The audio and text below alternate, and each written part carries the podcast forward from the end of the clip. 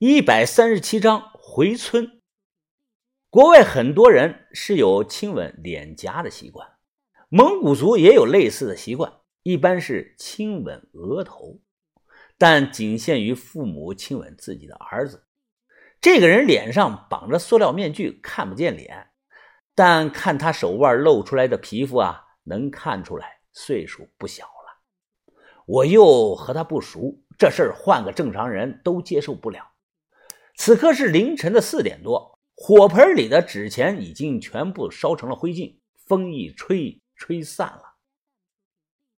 我突然啊想起来大哥们，他从坟包后拿出个二胡，很随意的拉了两下，扔给我个东西，说：“你回吧，这是我们老一辈五丑的相册，我找人印了一份回去抽空看看。”我们也有故事，这些故事我要是不说，等我死后，恐怕再不会有人知道了。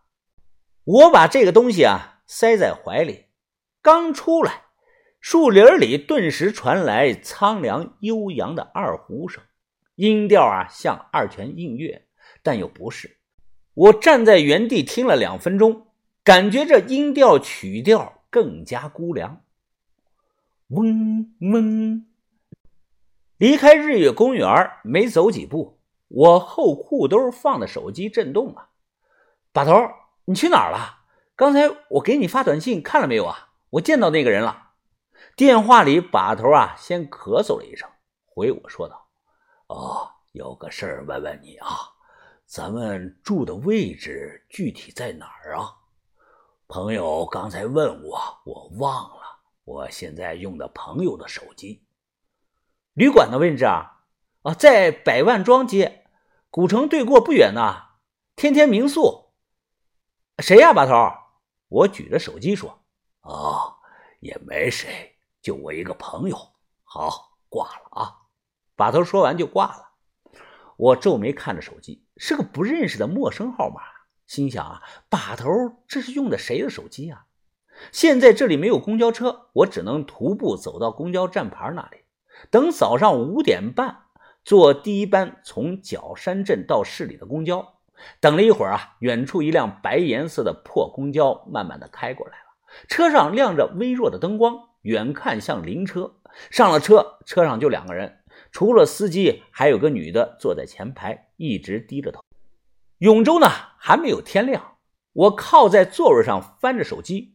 忽然，把头又给我发来条短信：“云峰，我刚才看到你的短信，方便的话速回电话。”我一愣，有点没反应过来啊，忙打了过去。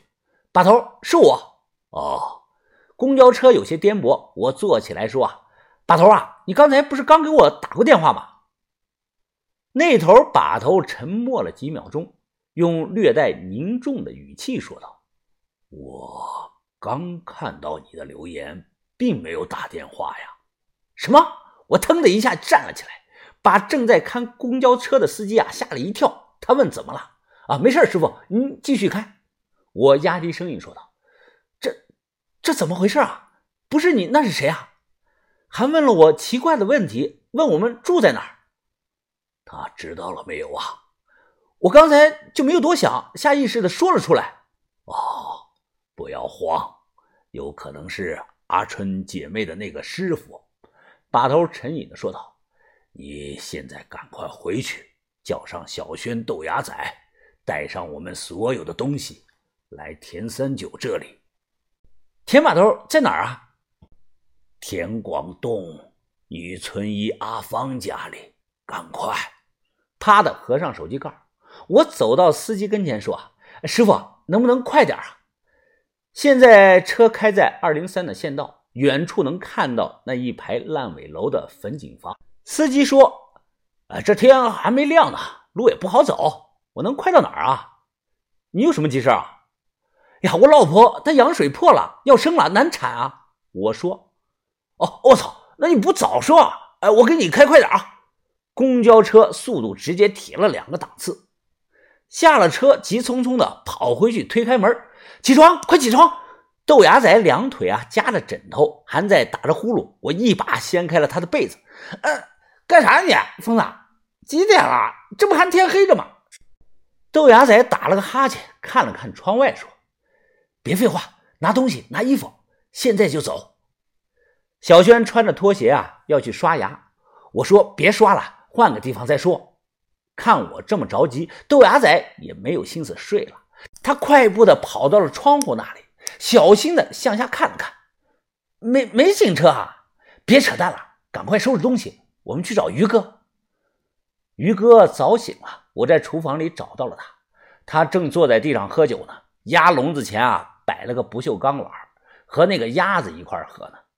发着烧还喝呀？快走吧，于哥，把头让我们过去找他。于哥一仰脖，重重的放下了酒杯。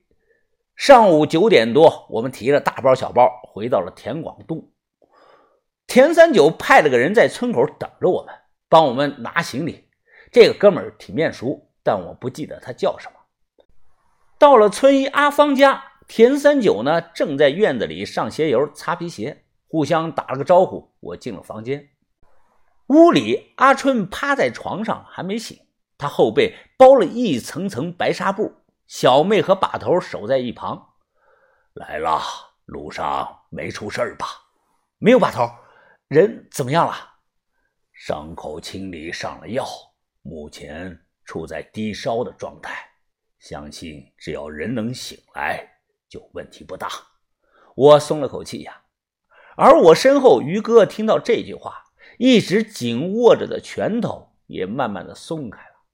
我发现一个问题啊，小妹和田三九这二人之间啊，弥漫着浓烈的火药味小妹半张脸扣着面具。会经常斜着眼冷冷的看一眼田三九，反观田三九呢，他弹烟灰、擦皮鞋、翘着二郎腿，完全一副无所谓，我不屌你的样子。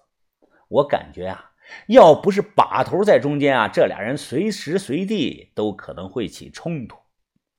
中午吃饭，把头端着碗说：“，小妹啊，我知道你那个师傅快来了。”之所以都聚到这里，是因为我想我们双方啊能坐下来，心平气和的谈一谈，把有些误会解开。小妹低头扒拉了一口饭，开口说道：“我只告诉了我师傅，我姐出了事儿，他想干什么，我阻止不了。”噗！田三九往碗里吐了一口鸡骨头。用牙签挑了挑牙缝，说道：“你想干什么？找麻烦，还是想杀了我呀？”小妹擦了擦嘴，一脸的冷漠，没说话。